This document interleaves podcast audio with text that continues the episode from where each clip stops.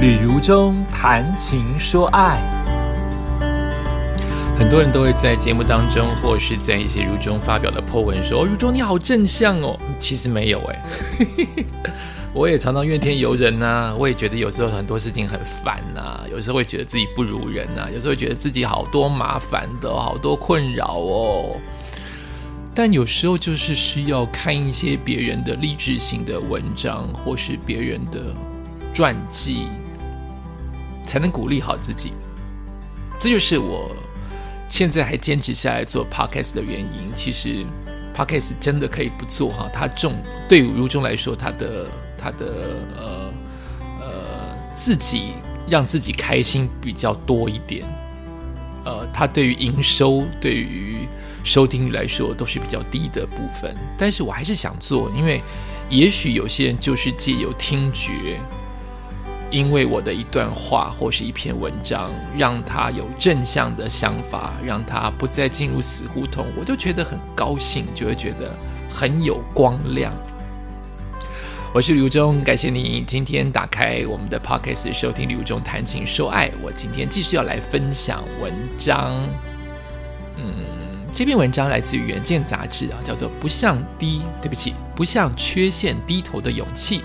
火星爷爷说：“如果把限制当做起跑点，就会走到一个无法想象的远方。什么意思嘞？一起来听听看。如果有一天有记忆的你发现自己天生就和别人不同，也许完全不良于行，无法和正常人一般走路，你会就此怨天尤人、埋怨老天，还是认命、认份、努力绽放自己生命的光芒呢？”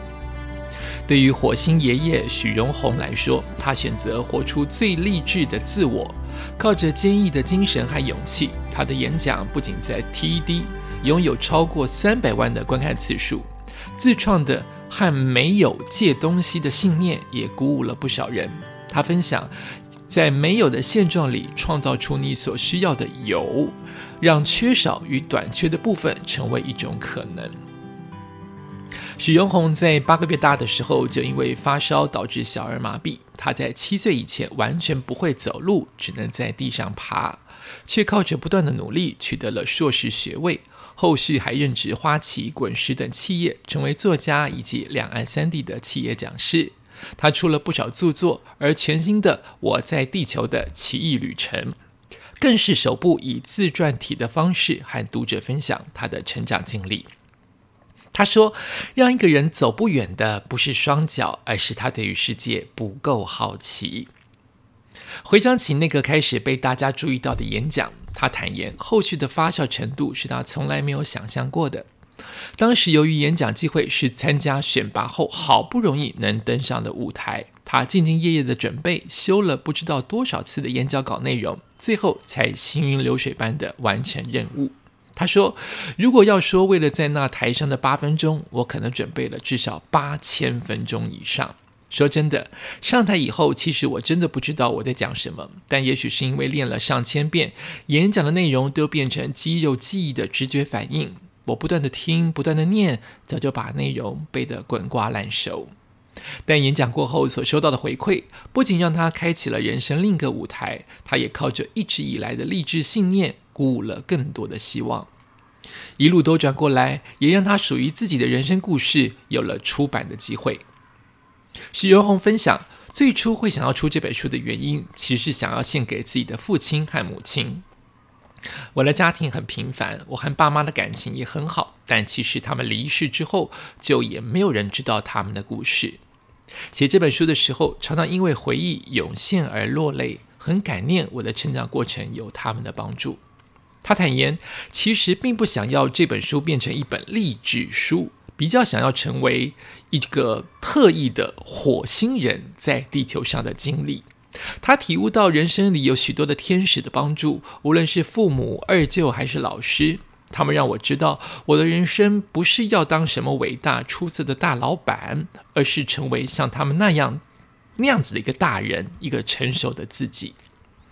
许荣宏说：“他在很小的时候就明白自己呀，其实和别人并不一样，但还是不太愿意学走路，因为可以赖皮，可以让家人更照顾，所以基本上能不走就不走。直到后来发现二舅逼着他学走路，他才发现原来会走路能有这么关键的影响。我就是因为会走路，才会看到更多的风景，接着才慢慢会骑车，能够抵达更远的地方，探索一切的未知。令人赞叹的是，其实他这一路走来啊，基本上很少抱怨，也没有什么怨天尤人。他表示，从小对于呃没有办法改变的事情，他不会抱怨，也会立刻接受。也唯有当知道人生许多事情无法强求，才会更懂得乐天知命。许荣宏坦言呐，也许对外界来看，自己的人生真的充满了苦难，但其实他完全不这么认为。他常觉得，虽然生命碰上了比别人更多的难关，但这些关卡都不是过不了的过程。也许可能是因为我也没体会过所谓正常人的步伐。他乐观地说，纵使领的身障手册是重度，但自己并没有觉得不方便。以前的我啊，遇到的路人要帮忙，都会固执地说不用。不过现在，如果有人要帮我，我都欣然接受，因为我发现这是一个能增加彼此互动交流的方式，是温暖也对彼此都好的事。他鼓励自己：如果你每次都把限制当成起跑点，有一天你就会走到一个你无法想象的远方。他强调，他当然有过悲观，有过非常钻牛角尖的时刻，但后来发现真的够了。而且对自己没帮助，对别人也没帮助。我学会了开除想法的手段，删除不必要的东西，接受自己当下的最好。为了某个目标，我只要好好的把每一天过好，好好的照顾自己，其实就足够了。值得一提的是，以往他所出的书很少有自己的身影在里面，因为他是一个不照镜子、不想露脸的人。直到后来，才愿意慢慢露出自己的外貌，在书上公开照片，接受自己的样子。所以，这是一本坦诚、完全坦白的记录。希望这些成长的故事能够感动、温暖到大家。他说：“七岁不会走路的孩子，长大后也能够过上丰足的生活。”这是他复利的威力呀！在书中你会看见他如何持续做着自己热爱的事，让那些事情开花，为自己也为他人散发芬芳。你可以启动自己的复利，为自己创造丰盛。也许先天的条件并不如人，但靠着后天的努力，也能创造奇迹。这是这篇文章提到了关于火星爷爷。不要把限制当起跑点，因为如果你把限制当起跑点，其实这样怎么怎么解读他的话哈？他说，如果把限制当起跑点，就会走到一个无法想象的地方。你可以把它讲成两种解读，第一个就是，如果你限制太多，你走不了太远；但另外想想一种想法就是，如果你已经确定知道这是你的限制了，你就没有限制了，你可以海阔天空的走。你可以尽情的往各个方向领域去发展，所以这是一句激励人的话。呃，我最常在这十年怨天尤人的时候，就是我的眩晕啊，就是我的眩晕没有来的了就会出现，没有来的就会离开。它大部分都会出现一天，然后在第二天睡起来之后好一点就没事了。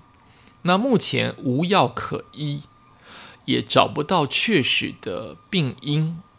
我自己跟他相处了十年，我自己的猜测可能有好几种，也这好几种，也许都不是猜测，他们可能都是并行的。也许我是一个最糟的眩晕模型，就是有各种的，别人可能是一种原因引起一种病，我是各种原因引起了同样的晕眩的问题。哦，这这这不是我今天要要讲的事情。我要讲的事情就是，我还是终究在像火星爷爷这样子的人的身上看到力量。比如说，我这么晕，我可能刚好读到一篇文章，叫做《没有脚的女孩》，就是我上个月所分享的。她居然可以每一天都跑一场马拉松，这真的给我很大很大的激励啊！就是别人比我苦。别人比我辛苦困难，他都做得到，为什么我要把自己关在家里？我知道有病要看医生，我知道有病要多休息，但你终究有一种不服输，叫做不要自怨自艾，因为自怨自艾没有用。这是我这十年很大的体悟。你自怨自哀，人生还是要过；你自怨自哀，别人顶多就是跟你一起化修，一起自怨自哀，你还是同样的不舒服。所以花这些时间自怨自艾，如果它可以让你偶尔的发泄，那你应该自怨自艾。可是如果你一直自怨自哀，像我眩晕了接近十年，我忘记确实的时间，也不想去想，也许六年，也许八年。他持续的自怨自哀，当你让自己的自怨自哀告诉了别人，你的亲友会跑掉，没有人希望接近从头到尾都是负面想法、负面念头、负面声音的人，没有人，他们也没有权利跟义务要继续靠近你这样子的人。每个人都想靠近有能量发光的人，你要吸引更多的能量发光的人接近你，唯有你自己也能量发光，绝对不是你阴暗。你会吸引到了明暗明亮的人，阴暗吸引不了明亮，只有明亮才会吸引到明亮。所以我就想到了，我一直阴暗在这边，没有人会知道，别人顶多就是几天的同情，又怎样？这就是我很悲、很苦的时候想到的事，就是又怎样？你还是要得过自己的人生。所以我。朝一个比较，如果说零分到一分比较正面的话，他现在到不了一百分，那他至少到五十分到三十分的正量，我就会想说，好好比这段疫情时间，刚好就是我多休息的时间；好比这段疫情时间，刚好就是我自我自我充实的时间；好比这段疫情期间，就是你本来就因为眩晕。也做不了什么大事业，刚好就在这段眩晕疫情的时间，你有一个名正言顺的理由，就是好好的休息，好好的爱护好自己。那你也可以从看到，比如说看到操场当中拄着拐杖的老人，超级多的老人在绕圈圈，在为了绕我们学校，我我隔壁就是学校公园的圈圈，就是为了复健或想走。你现在能走？只是晕，你为什么不多走走？所以我才有去年的徒步环岛，就是一直窝在家里也是晕。往外走虽然也是晕，但是在眼前跟心里的风景不一样了。我选择一样晕，但是往外走的这条路，不知道你有没有听懂我的意思？就是。我们都可以借由一些其他人的勇气跟正面的能量，或是其他人比我们辛苦跟困难的那一面，告诉自己，其实我还是可以过得很不错。不要放弃，不要让自己过于沮丧，不要太自怨自艾。嗯，感谢你收听今天的旅中谈情说爱，希望对你有帮助。我们下次再见。